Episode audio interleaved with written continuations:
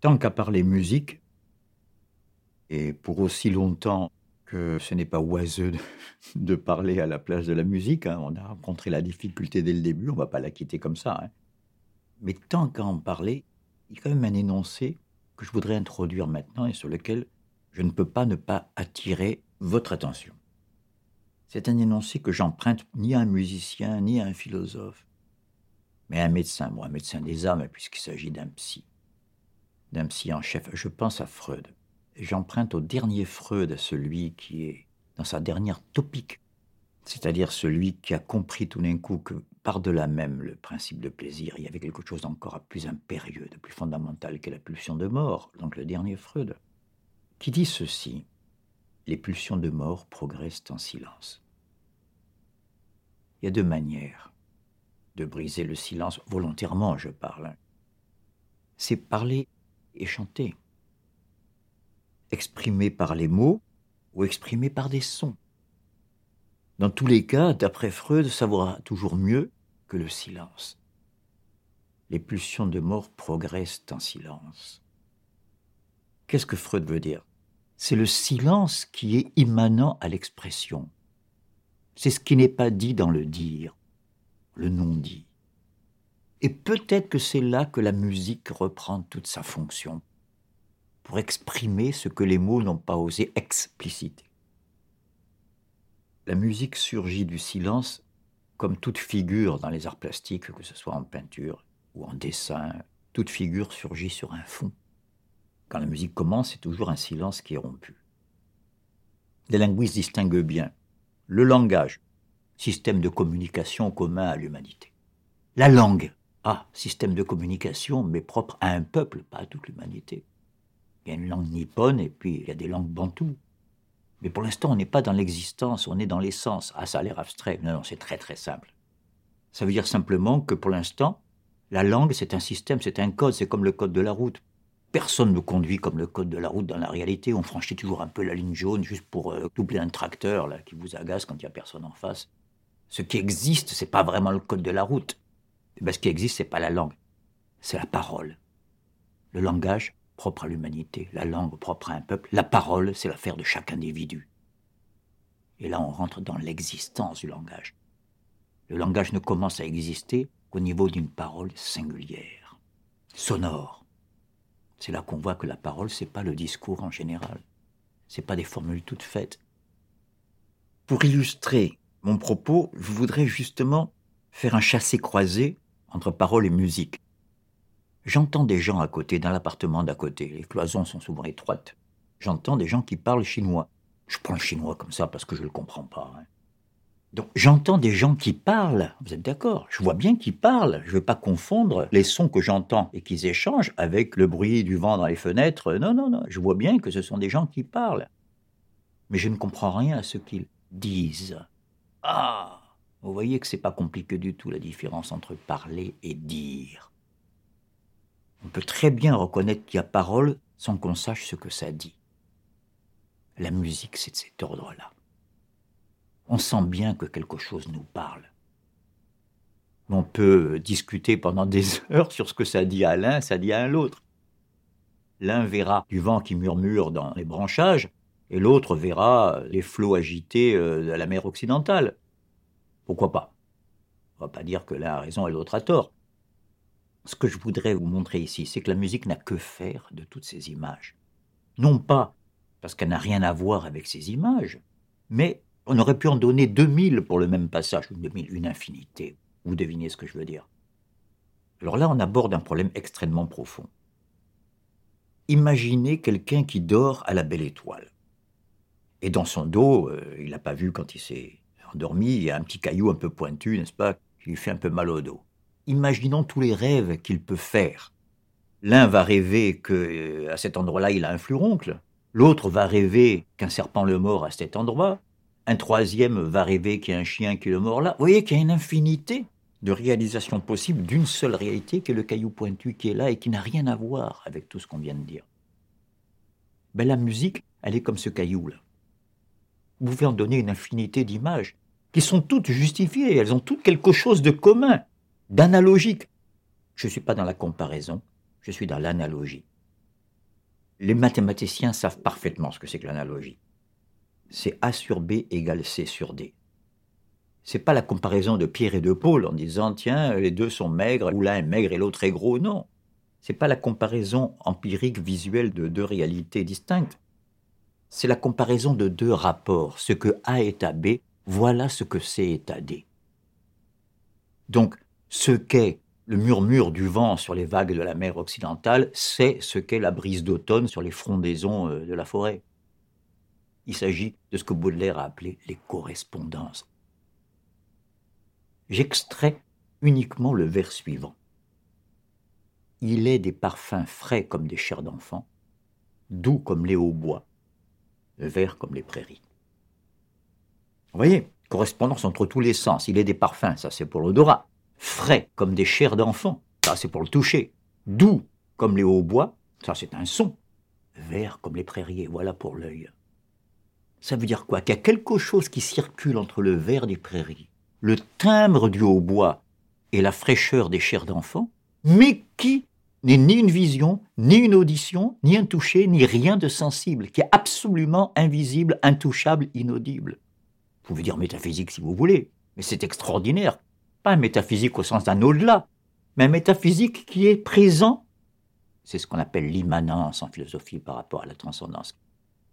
Il y a quelque chose qui est là, qui circule, et qui font que le vert des prairies, le timbre du hautbois et euh, le contact des chairs d'enfants sont en rapport d'analogie. Eh bien, c'est exactement le rapport qu'entretient la musique avec toutes les représentations qui nous viennent à l'esprit qu'on entend toute la représentation le plus souvent visuelle ou dramatique. L'un peut s'imaginer une action, euh, un prédateur poursuivant une proie, et ça peut très bien correspondre à la séquence musicale qu'on est en train d'entendre. Et on est parti des pulsions de mort progressent en silence. On peut parler pour ne rien dire. Et c'est pas au sens péjoratif.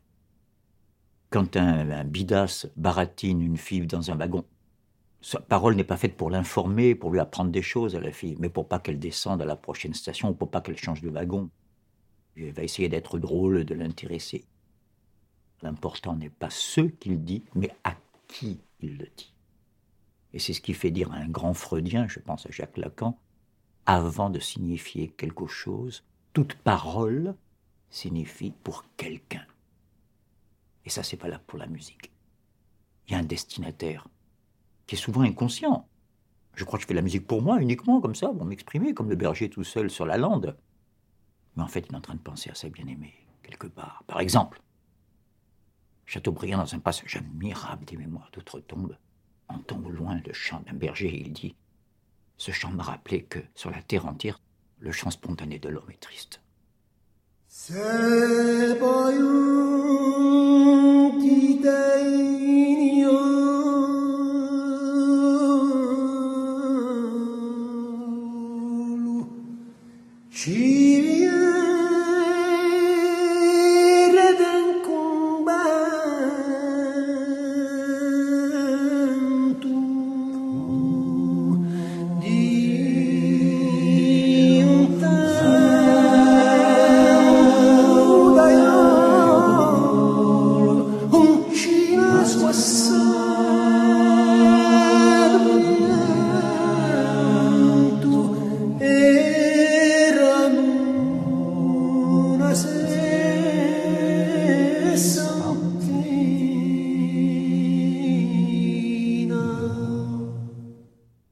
Si la musique était une parole, mais une parole, je vais vous dire exactement, vous la connaissez tous, surtout ceux qui ont eu des enfants, cette parole que les enfants commencent à articuler, les enfants en bas âge, comme s'ils nous parlaient. Il a déjà le canal impeccablement maîtrisé, mais il n'a pas encore le code.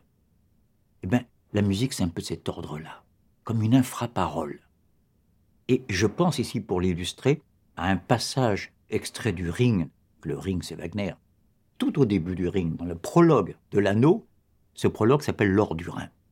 C'est un prétexte à raconter l'origine du monde, c'est une cosmogonie. Hein. Tout commence dans les flots du Rhin. Vous savez que dans toutes les cosmogonies, tout commence au fond de l'eau. Hein. Du fond du Rhin surgissent les trois premiers personnages, qui ne sont pas encore des personnages qui vont compter après. C'est les trois filles du Rhin. C'est les premiers qu'on voit s'agiter, là, tout d'un coup. Pensez à des naïades et des sirènes d'eau douce.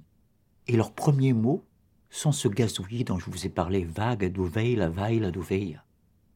Wagner commence par jouer sur ces sonorités, comme si c'était des filles qui babillaient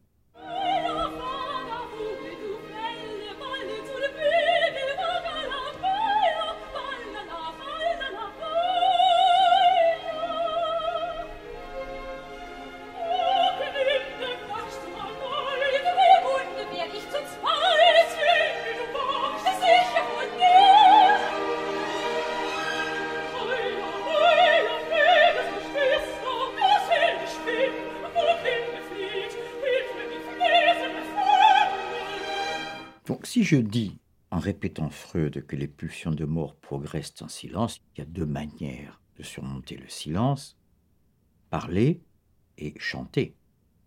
Eh bien, il y a aussi deux manières de taire, de passer sous silence. Je le prends à l'envers maintenant, pour nous amener à une distinction capitale à l'intérieur même de l'expression musicale.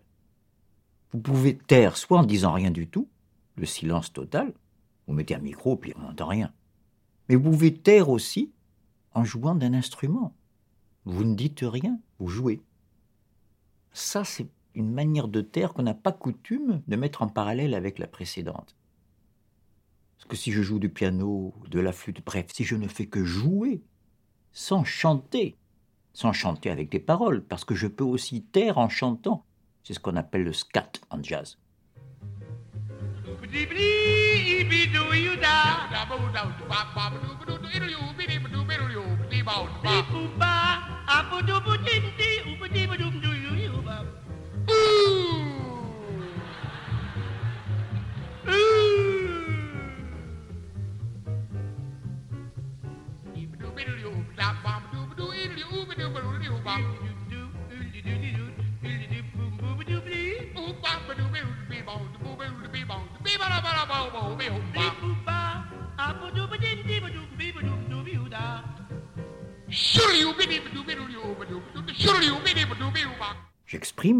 chante, mais je n'ai rien dit. C'est là que vous comprenez l'exemple de mes Chinois tout à l'heure. Dire, c'est parler plus une signification bien précise. Tandis que là, ce n'est pas le cas. Et pourtant, c'est précis du point de vue sonore. Hein. On peut mesurer les hauteurs, les sons, les fréquences, tout ce que vous voulez. Donc, faire de la musique instrumentale est une manière aussi de taire. Et donc peut-être jouer le jeu de la pulsion de mort. Par contre, il peut y avoir une manière d'exprimer, mais sans dire quelque chose de précis, comme le fait avec une admirable précision la musique instrumentale, jusqu'au plus infime détail, jusqu'à la plus infime et la plus subtile nuance. Piano, forte, haut, bas, accélérer, ralentir, tout ça est présent dans la musique instrumentale. Donc c'est une manière de taire, mais qui n'est pas faite pour nous tromper, pour dire et pour exprimer tout ce que les mots n'ont pas osé dire. Qu'ils auraient peut-être voulu dire, mais qui n'ont pas osé, comme s'ils reculaient à un certain seuil de l'expression verbale devant les enjeux de leur propre dévoilement. Je pense ici à Hölderlin qui a dit cette phrase admirable Le plus périlleux des biens, la parole à l'homme donné. Le plus périlleux. Et un fabuliste de l'Antiquité, Ésope, a dit, c'est une phrase célèbre, La langue est la meilleure et la pire des choses. La meilleure parce qu'elle permet d'éduquer, de transmettre, d'apprendre, de révéler, d'informer, mais elle peut aussi servir à la calomnie, au mensonge, etc. Eh bien, pour contourner cette ambivalence de la parole, il y a la vérité de la musique pure. C'est une expression qu'on peut discuter, hein, parce qu'un jugement de valeur un peu moral dans pur qui est un peu injustifié. Mais en tout cas, on est plus précis en disant la musique instrumentale. C'est-à-dire la musique qui n'est pas au service ni d'un texte qui soit religieux ou laïque, ou d'un poème ou d'un scénario, qui n'est pas au service d'une activité extra-musicale, qui n'est pas un texte pour chanter la paix ou la guerre ou l'amour. Et pourtant, ça nous parle. Quand on voit les enjeux de cette musique pure, de cette musique instrumentale, et de l'importance de ce qu'elle nous dit, sans rien dire, il ne faut pas trop s'étonner de comprendre pourquoi elle a mis tant de temps dans l'histoire de la musique à surgir, à apparaître et à commencer à se développer Car plus on remonte dans le passé, moins on trouve de la musique séparée de la parole. Donc presque toute la musique ancienne, disons jusqu'au XVIe, XVIIe siècle, la musique reste essentiellement vocale. La musique a mis beaucoup de temps à s'émanciper, pas de cette contrainte vocale, hein, ce n'est pas une contrainte, ça fait des chefs-d'œuvre, mais en tout cas de ce compagnonnage vocal pour se contenter d'exprimer ce non-dit permanent qui est le son pur, le son sans parole. Elle s'est tellement exprimée d'une manière purement instrumentale que même lorsqu'elle va revenir au vocal, je pense à ce que devient l'opéra après Bach, après Beethoven, avec Wagner par exemple, il peut arriver que dans la séquence dramatique que Wagner nous fait entendre, ce que l'orchestre dit contredise complètement ce que les personnages sont en train de dire. Ce que l'histoire est censée raconter est contredit par la musique qui raconte une autre. Pas seulement une autre, mais qui quelquefois est l'inverse de ce que dit la voix. Je vais vous l'illustrer avec un extrait des dernières mesures de la Valkyrie, deuxième partie de l'immense tétralogie de Nibelung, qu'on a coutume de désigner comme les adieux de Wotan. Wotan, c'est le Zeus allemand, c'est le roi des dieux, et il est en train de dire adieu à sa fille parce qu'il est en train de la punir à dormir d'un sommeil éternel jusqu'à qu'elle soit réveillée par le premier qui la possédera. C'est censé être l'adieu d'un père à sa fille. C'est pas une fin cataclysmique comme souvent chez Wagner, c'est une fin où il dit lui-même dans les didascalies le rideau se baisse lentement. C'est une fin tout en douceur et en ralentissement de toutes les pulsions, puisqu'on va s'endormir pour des millénaires. Vous devinez qu'il y a un rappel de la belle au bois dormant. Il est donc en train d'endormir, et on entend surtout un thème qu'on a entendu bien avant dans l'or du Rhin, et bien répété depuis, qui s'appelle le renoncement à l'amour. Donc l'orchestre nous dit par les instruments qu'en disant adieu à sa fille, Wotan renonce à l'amour. Wagner, la Valkyrie, troisième acte final, les adieux de Wotan à sa fille préférée.